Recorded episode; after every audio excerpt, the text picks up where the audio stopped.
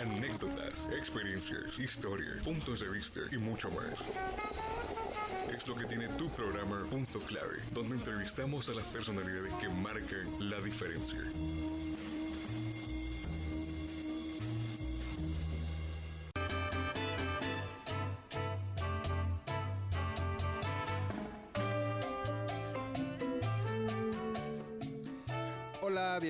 Bienvenidos a este su programa Punto Clave. Como todas las ocasiones en este programa, tenemos a un invitado especial y en esta ocasión tenemos pues a Roque Castro, quien es doctor en ciencias sociales, es el actual coordinador de investigación de la maestría en sociología y ha sido pues eh, profesor de sociología en, este, en esta área de nuestra facultad de ciencias sociales, de la máxima casa de estudios y ha manifestado con muchas eh, experiencias en publicaciones con investigaciones en temas de violencia, seguridad y participación ciudadana.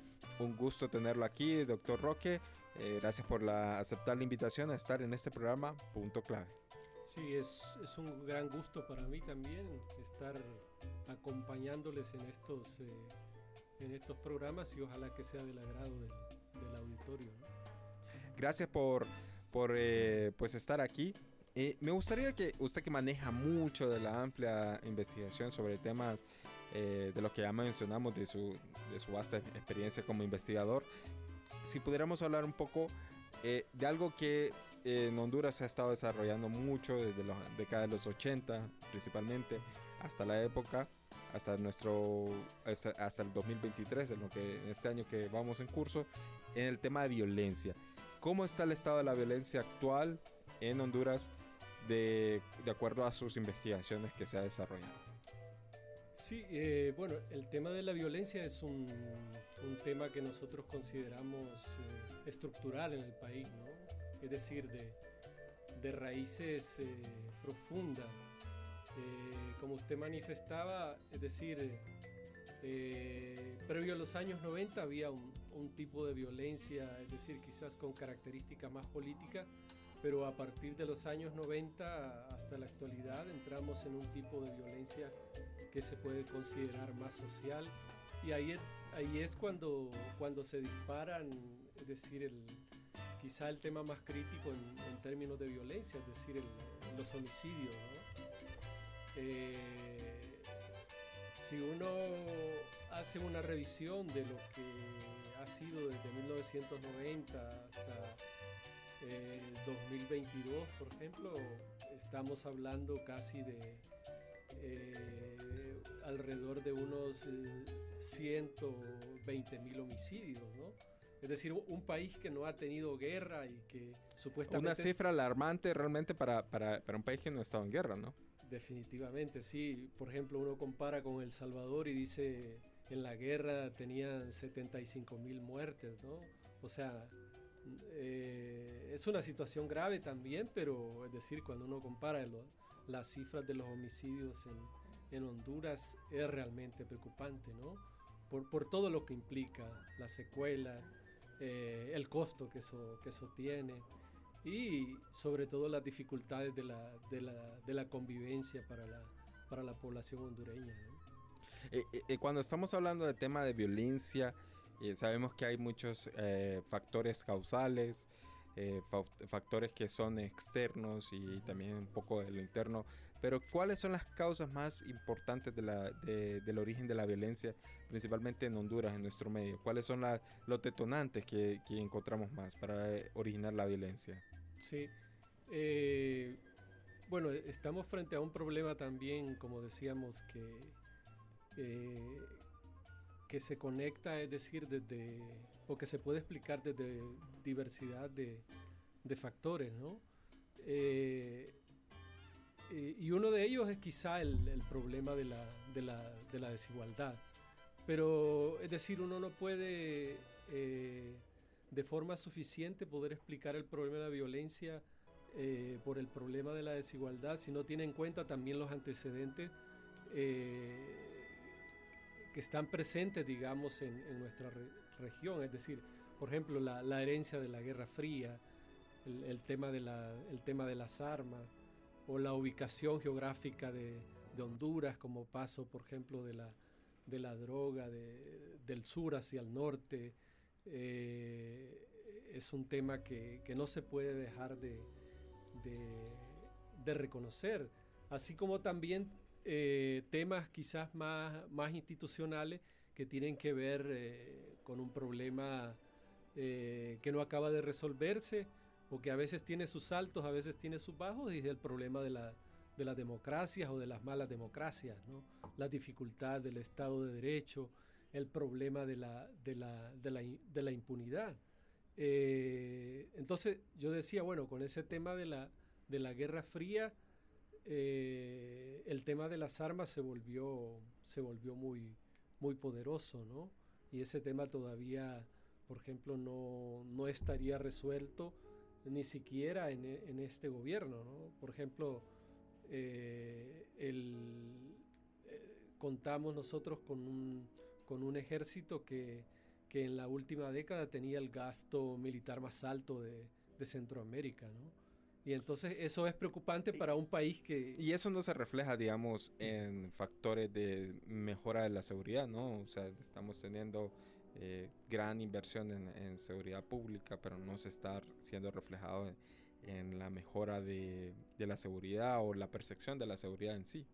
Sí, eh, creo que, que, es decir, han habido cambios eh, desde el gobierno anterior con el tema de una mayor participación, por ejemplo, del, del ejército en el combate del, del, crimen o del, el, del delito y, creo que eso contribuyó en buena medida a que en la, en la última eh, década eh, las tasas de homicidio se fueran, eh, fueran bajando. Hoy se habla de una tasa de alrededor de 35. Eh, claro, la, la, tasa mundial siempre no supera los 10, lo que quiere decir que, que estamos a niveles de violencia muy, muy altos. Entonces, eh, la policía militar, es decir, contribuyó a o ha contribuido a combatir el, el tema del, el tema del crimen. Pero, pero a, a, habiendo esto, de estructurando la forma como está la violencia como tal, eh, ¿cuáles son los datos más espeluznantes que también encontramos? Eh, ya sí, ya hablábamos de muertes, pero desplazamientos. ¿Cuáles son los, lo, lo, que genera el tema de violencia en el país? Sí, bueno, usted menciona uno de ellos y es el tema del, del, de los desplazamientos que hay a nivel interno y a, a nivel internacional por, relacionados con temas de violencia. ¿no? Eh, pero es eh, la inseguridad cotidiana de, de no tener la, la, certeza del ciudadano de, de, de movilidad eh, o incluso de, estar tranquilo en, en algún sitio por, por, temas asociados con la, con la inseguridad. ¿no? Y entonces ahí conectamos con, con temas que tienen que ver, por ejemplo, sobre todo en las grandes ciudades, eh, la cuestión de las maras y, y pandillas, ¿no? Sí. Eh, eh, ya que menciona lo de las maras y pandillas, eh, ¿qué consideración usted, eh, ya que las han estudiado bastante, por qué muchos de los jóvenes que están en, digamos, en, su etapa o, o se encuentran en una de las zonas de riesgo, ¿por qué muchos de los jóvenes caen en este tema de las maras y pandillas? Sí, eh, lo, los estudios que se han hecho en Honduras eh, eh, ligan mucho la, la, problemática social de la, de la familia, ¿no? La crisis en la familia y, y, la falta de oportunidades, es decir, que sean importantes, digamos, para, para los jóvenes, ¿no? Porque uno puede revisar, por ejemplo, que en la medida que eh, la participación en los, en los niveles educativos es, es, eh, es, decir, es más alta, por ejemplo, pasar de secundaria a educación superior, eh, los niveles se, se reducen, ¿no? Eh, claro. Hay a nivel primario una importante participación, se va reduciendo en secundaria y a nivel superior es mucho, es mucho menos, ¿no? Entonces, el tema de las oportunidades sociales, eh, el tema de las el tema de la familia. Ya decíamos, bueno, el tema de la violencia está muy conectado con el tema de la desigualdad y por ahí el tema que decíamos de, de las, eh, es decir, oportunidades relevantes para, para los jóvenes, de sentirse eh, empoderados y participantes de una sociedad eh, que definitivamente en buena medida excluye, ¿no? Es decir, cómo construimos una convivencia que sea, que sea realmente compartida para, para todos, creo que es el gran reto. ¿Y, y cómo considera usted las condiciones de las maras? ¿Cómo están las maras actualmente a diferencia de hace 10, 15 años eh, con relación a estas nuevas estructuras criminales? Sí, eh, las maras han, bueno, evolucionado mucho, digamos, en, eh, por una parte con mayor uso de tecnología, es decir, mayor equipamiento militar, cambió todo este tema de los, de los tatuajes, que, que era un, eh, era un signo de, identificación de, las maras y, pandillas. Eh, todo eso ha cambiado, pero eh, es decir, como, estructuras siguen teniendo una fuerte presencia en nuestra, en nuestra sociedad y hasta ahora las respuestas por parte de las autoridades eh, no han sido tan, tan eficaces en ese sentido. ¿Hace falta mejorar la estructura de, de mejorar la seguridad pública y, o, o tratar el tema de forma integral para eh, tratar este tema de las maras y pandillas? ¿O qué es necesario para, para abordar este, este problema? ¿Qué se debe hacer de acuerdo a su experiencia eh, para abordar este tema de las mares y pandillas? Sí, yo creo que la, la idea de, dar un tratamiento integral al problema es, es importantísimo, ¿no? Porque, por ejemplo, eh, recién estamos muy parecido al, a las medidas que tomó el, el Salvador, ¿no? Con los estados de excepción. y entonces eso contribuye eh, en alguna medida, pero es decir, si, si en los barrios eh, y en muchas de las colonias, es decir, el tema de la carencia social sigue siendo muy crítico, es decir, por problemas de empleo, por las dificultades de, de acceder, digamos, a los ingresos, eh, las dificultades de acceder a espacios públicos también que sean es decir, propios para la, para la convivencia.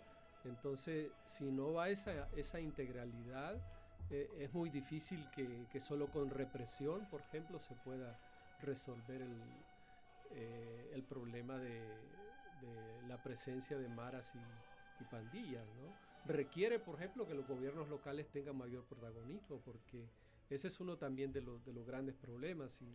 Si el crimen se localiza en buena medida en, muchos centros urbanos, eh, estos centros urbanos deberían de tener mayor protagonismo en, organizar un poco la, las normas o las formas de, de, convivencia. ¿no? Y ahí, ahí es donde vemos que los espacios de participación siguen siendo todavía muy, muy limitados. ¿no?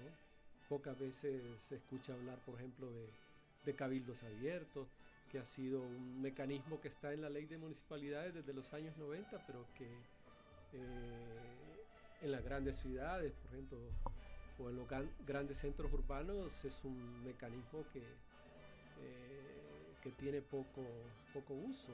Eso para, para hablar quizás de algunos de ellos que podrían ser importantes para abordar estas, estas problemáticas y generar espacios para, para una mejor convivencia.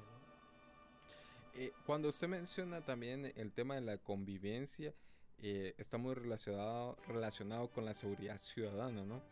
Eh, ¿Cuál es la percepción actual de la seguridad ciudadana? ¿Cómo se siente el, ciudadano actual en las condiciones en las que encontramos? ¿Hay, ¿Existe investigación sobre, sobre este tema? Bueno, hace días no tenemos estudios sobre, sobre este tema de la percepción pero siempre la percepción es un poco mayor a los, a los, a, los datos que, que encontramos, ¿no? Entonces, en Honduras todavía tenemos una, percepción eh, de inseguridad, es decir, muy, muy alta, ¿no? A pesar de que las tasas de homicidio eh, se han ido eh, reduciendo. Entonces, la percepción del, ciudadano es, es, alta en comparación a, lo que realmente ocurre, ¿no? pero ¿cómo está la seguridad ciudadana en sí? ¿Cuáles son los, los datos más importantes que podemos destacar, digamos, en cuanto a lo que el, no la, el nivel de percepción del ciudadano. Eh, como le decía, es decir, no, no tenemos estudios recientes que nos puedan indicar eh, de forma más eh, categórica quizá que nos puedan mostrar el, el, tema de seguridad ciudadana más que, que visto a través de la, de lo que pasa con, el tema de la, de la tasa de homicidios que mencionábamos y, eh, y de otros tipos de delitos que, siguen siendo muy, eh, muy graves en el país, como el, como el, tema de la, el tema de la extorsión, pero es decir, el, tema del, robo sigue siendo muy frecuente, de manera que lo, todo ese tipo de, delitos, es decir, se juntan e, impactan, es decir, en la, en la percepción que tiene la ciudadanía de la seguridad. Seguramente ese es un, es un gran desafío para el, para el, gobierno actual, es decir, así como, como tarea, el tema de la seguridad es, es fundamental. ¿Y cuánto considera usted que es la participación del Estado de Honduras no hablemos de gobierno, porque cada gobierno pues ha tenido su política, pero la participación del Estado en realmente en mejorar eh, la seguridad ciudadana. Sí, eh, es decir, el Estado tiene una cuota de responsabilidad eh, alta, ¿no? Porque es el encargado de la, de la coordinación social y política de, de un país. Entonces, ellos eh, estarían o deberían de estar en la obligación de, construir esto que decíamos, políticas integrales para, la seguridad, cosa que no, que no se tiene, que se sigue privilegiando la parte más, eh, más represiva, que es importante en sociedades donde los niveles de violencia son tan altos, donde el, crimen organizado tiene, eh, tiene gran fuerza, pero cómo mejoramos en general la convivencia con medidas más integrales, eh, con mejoramiento de las condiciones sociales, con mayor participación y mejorando, es decir, eh, los espacios públicos, es decir, para el entretenimiento, para, el deporte, todo eso es muy importante. Pero sí, es decir, eh, el, Estado tiene una cuota de responsabilidad quizá alrededor del, 60%, lo demás debe ser eh, una contribución de, la, sociedad para, llevar adelante esta, es decir, la construcción de nuevas formas de convivencia como alternativas al, problema de la violencia. ¿Y qué es necesario para mejorar, digamos, las condiciones de la seguridad ciudadana? Sí, eh, yo decía esto de la necesidad de que los gobiernos locales tengan eh, mayor protagonismo. ¿no? Eh, recientemente el gobierno central está dando bastante apoyo a lo, o ha mejorado el apoyo o, lo ha hecho más eficiente a, los gobiernos locales. Los, gobiernos locales tienen que tener mayor protagonismo, mayor recurso, eh, con espacios de participación para la ciudadanía, de manera que ahí se puedan como una especie de esfera pública, eh, compartir los principales problemas y eh, encontrar desde ahí cuáles deberían ser las respuestas y, las soluciones a los, a, los, eh, a los problemas, en este caso los de, los de, la, los de la violencia. ¿no? Entonces la participación ciudadana es muy importante. Claro, vivimos o, venimos de sociedades que no tienen tradición, tradición participativa, ¿no? Y entonces esto, esto requiere también de una especie de, cultura participativa, es decir, eh, en la que el sistema educativo, por ejemplo, no está exento. es decir, cómo generamos mayor espacios eh, de discusión, de deliberación por un lado, de los principales problemas, de las alternativas, eh, pero cómo generamos espacios también para, para, tomar decisiones sobre aquellos temas que, eh, que nos interesan, que más nos importan y que más nos están afectando. Yo decía, bueno, el, sistema educativo en este caso eh, y propiamente la universidad como rectora del, del sistema educativo eh, es parte o debería ser parte de, la, de las soluciones también. Claro, y si hablamos a nivel de Estado, eh, cómo hacer que los gobiernos locales y al nivel de gobierno central eh, se trabaje por espacios de, de, mayor participación que nos permitan generar una, una convivencia eh, diferente. Eh, claro también que hay temas que, que, en el país, por ejemplo, que no, que no se tocan, ¿no? Y hablábamos del, del tema de la, del, del, poder militar, del tema de las armas, de la regulación de las armas para una, menor, una mejor convivencia. Eh, hay otros temas también en, términos de alternativas que son importantes y es la, identificación temprana de conflictos. Eh, para buscar eh, resolverlos y que no lleguen, es decir, a, es decir, a, formas violenta, violentas o que lleguen al, a resolverse, es decir, con, con un, un, homicidio. Entonces, en esto los gobiernos locales, en esto las universidades, los sistemas educativos, eh, organizaciones de la sociedad civil pueden contribuir mucho en eso. Entonces, eh, la idea que hay que, eh, que trabajar es la necesidad de, de propuestas integrales participativas para que eh, encontremos, es decir, mayores energías y mayores recursos que nos permitan, es decir, encontrar, sí, de verdad, grandes mejorías frente al tema de la violencia y la, y la inseguridad ciudadana. Con respecto a la convivencia social, eh, ¿qué valores encontramos? Digamos, ¿qué es lo máximo que se puede aspirar para tener una convivencia social eh, en donde los ciudadanos se puedan sentir eh, contentos en, en, en, en, cómo están? ¿Qué, ¿Qué consideraciones tiene al respecto?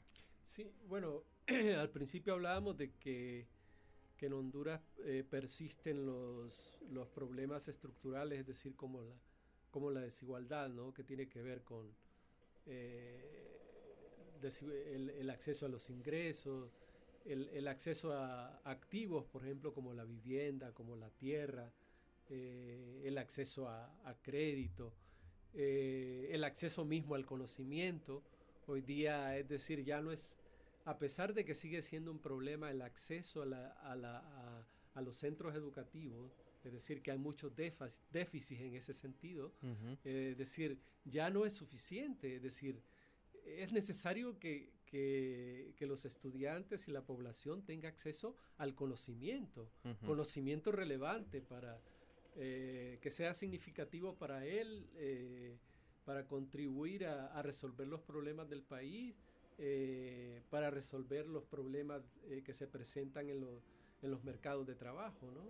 Entonces, eh, todas esas cosas y, y, todos esos aspectos al final son, son convergentes. ¿no? Y decíamos, eh, si la gente eh, no tiene hambre, si, si, la gente encuentra, es decir, mayor eh, cordialidad y posibilidad de, de, manifestar sus conflictos y sus problemas y buscarle solución uh -huh. de forma participativa, eso abre, es decir, muchas oportunidades para, para generar un ambiente diferente, ¿no? Es decir, hay, hay, hay, otros temas también que, que a nivel cultural nos están afectando mucho, como, como es el, el, tema del consumo o la idea de felicidad que tenemos en esta sociedad, ¿no? donde, es decir, eh, eh, todo queda atrapado, en, como decía un, un sociólogo Bauman, eh, la idea de felicidad acaba en una, en una tienda, ¿no? Entonces, el, consumo, el consumismo, o que la, felicidad se compra con dinero, esa filosofía de, de, tener todo lo que, lo que puedo pagar. de, poseer, de, que yo puedo comprar, y, muchos no lo pueden hacer, es decir... ¿Y, usted encontraría diferencias en, entre los que son, pues, lo que suelen llamarse millennials y los baby boomers, que los que nacieron, pues, eh, durante el conflicto de la Segunda Guerra Mundial, a los que nacieron en la década de los 80, ¿hay, hay diferencias generacionales grandes en ese aspecto? Yo, yo creo que sí, es decir, eh, eh, todas estas generaciones, es decir, eh, por lo menos hasta los años 80, generaciones muy politizadas, ¿no? Eh, eso, eso ha variado mucho y, es decir, los centros de politización, es decir, ya no, ya no están tan, tan centralizados como eran en, en, otros tiempos, es decir, hoy la politización es, es mucho más más abierta hacia espacios culturales. Eh, pero en ese sentido cuesta como hacer la, transición y poder, eh, poder establecer diálogos interculturales, es decir, de, entre generaciones, creo que es un tema eh, bastante importante que debería de, de abordarse y de, y de generarse eh, posibilidades de encuentro y de, y de definirse, es decir, políticas tanto en los centros educativos como de país para, para, para compartir esos, e, esos intercambios entre, entre generaciones, ¿no? Pero esos espacios también interculturales eh, entre, la, entre las diversas culturas también, ¿no? Para, eh, porque hay muchos conflictos también culturales que, estarían afectando las posibilidades de convivencia, ¿no? o de una mejor convivencia. Cuando hablamos de también de la convivencia, eh, ¿qué diferencias encontraría con eh, países cercanos o países, países vecinos en relación a la, a la percepción de convivencia ciudadana de parte de, de, por ejemplo, nuestros vecinos El Salvador con respecto a nosotros. Encuentra, ¿hay, hay diferencias eh, ahí? Bueno, eh, lo que sabemos del Salvador y lo que hemos visto es que eh, tiene una política muy, muy represiva frente al tema del crimen y principalmente al, tema de, maras y pandillas, ¿no? y entonces ahí el tema, si bien es cierto que han mejorado los los niveles de, criminalidad, eh, es decir, hasta dónde eh, el tema de, los derechos humanos realmente ha sido, ha sido respetado, ¿no? Entonces, eh, ese es un tema crítico porque muchas instituciones en El Salvador, incluso universidades como la Universidad Centroamericana, la UCA del Salvador, eh, critican mucho, es decir, todo esto del estado de excepción, eh, en la medida que, que, no han existido, es decir, las suficientes garantías eh, en el tema de, de, derechos humanos, pero El Salvador ha mejorado mucho en, en, ese tema y los niveles de popularidad, por ejemplo, del presidente son, son bastante altos. creo que merece quizá mayor discusión ese, ese tema, quizás con, con los propios salvadoreños, porque eh, quizá buena parte valora, es decir, eh, eh, o pueden indicar que hay, que hay mayor seguridad. ahora, el tema es por, por cuánto tiempo se puede mantener eso, ¿no? Si, si es, una estrategia de largo plazo. Sí, es decir, que para su consideración es una estrategia que se ha mejorado los niveles de, violencia, eh, reducción de la violencia en este caso, y, reducción de homicidios también por criminalidad, pero hasta dónde podría llegarse a sostener este tipo de, temas y hasta qué nivel de alcance de, sostenibilidad podría tener y también el tema de el respeto de los derechos humanos y que tal vez no se le están dando las garantías constitucionales que generalmente se tienen. Sí, e, esos son los temas más, más críticos, ¿no? Porque uno puede observar las imágenes eh, que vienen del Salvador, por ejemplo, de, la, de las cárceles, ¿no? Eh, eh, que parecen, bueno, centros de, de, concentración en los peores momentos, de, por ejemplo, de la... Del fascismo. Sí, de, de la guerra, ¿no? Y entonces, ¿a qué costo? ¿Y por cuánto tiempo lo pueden mantener? Es decir, eh, quizá eh, el presidente Bukele puede, puede reelegirse, ¿no? Un, periodo más. Pero, es decir, se van a mantener esas, esas esas condiciones, porque por el otro lado también las condiciones sociales eh, asociadas con el tema de ingresos o el acceso a activos que decíamos, o a espacios eh, públicos de calidad, eh, sobre todo el, tema de la pobreza sigue estando presente, ¿no? Claro ya que usted maneja mucho de estos temas, eh, temas sociales, eh, me gustaría que culmináramos hablando un poco de la participación ciudadana, que es algo que en este gobierno se ha prometido mucho, eh, principalmente ha sido uno de los de la forma de, de, ver la democracia que se tiene por partido de gobierno de turno. Entonces, ¿cuál es la, la situación de la participación ciudadana? Eh, actualmente. ¿Cómo la percibe usted de acuerdo a sus investigaciones?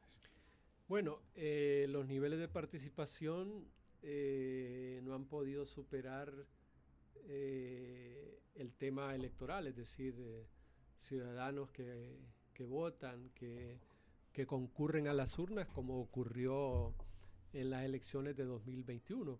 Pero eh, sabemos que el tema de la participación ciudadana tiene que ir más allá de, eh, del voto, ¿no? Eh, es cierto que la presidenta en su campaña prometió elevar los niveles de participación, pero hasta ahora no, no está ocurriendo. Es decir, que no hay, no hay un nivel de participación realmente ciudadano en las acciones que están tomando el gobierno. Es decir, es muy, es muy limitado, es decir, eh, jóvenes que participan en redes sociales dando, dando opiniones, pero como decía, como decíamos, eh, no tenemos espacios que eh, donde la gente pueda participar alrededor, por ejemplo, del diseño de una política pública. Hablemos del tema de seguridad. Es decir, ese sería un espacio, por ejemplo, para que la ciudadanía, a través de los gobiernos locales, o algún tipo de consejo a otro nivel más central, donde los ciudadanos pueden eh, o podrían discutir, deliberar, deliberar sobre eh, los temas de, seguridad eh, y cuáles deberían ser las alternativas y, no hay espacios, no hay espacios para eso. Y, esto, se, esto cabe para, para, todos los temas, ¿no? Nivel de participación eh, y en muchos espacios, ¿no? Cómo generamos esfera pública, ya decíamos a nivel educativo también, cómo generamos espacios para que, eh, eh, por ejemplo, los estudiantes puedan discutir y, puedan decidir también respecto a los problemas que tienen en, sus facultades para, para, poder resolverlos. Entonces, estamos frente a una ausencia realmente de cultura, de, participación, muy limitada al, tema del voto y se requiere ir más allá de eso, ¿no? porque eh, la democracia participativa debe ser complementaria a la democracia representativa, eh, que es importante, eh, pero que no es suficiente. Entonces se requieren mecanismos que sean, que sean eficaces para, para promover la, la, mayor participación ciudadana en los espacios locales, como decíamos, eh, en, los centros educativos, eh, en una eh, en una diversidad de, de, sí, que podrían aprovecharse para, para, para, para, potenciar lo que, lo que uno llama el, el sujeto, ¿no? Porque el, el cambio sin, sin, un sujeto también eh, eh, pierde como perspectiva de sostenibilidad, ¿no? Es decir, no hay duración en, el, en ese proceso de cambio. Claro. Bueno, eh, agradecemos a Roque Castro que nos haya acompañado aquí en este su programa Punto Clave, eh, hablando mucho sobre el tema de violencia, maras y pandillas, eh, convivencia social y participación ciudadana. Le agradecemos que haya aceptado esta invitación, pues con todo esto que nos ha generado pues una perspectiva de, todo lo esto. Se despide de ustedes Carlos Alvarenga y en controles Hugo Duarte.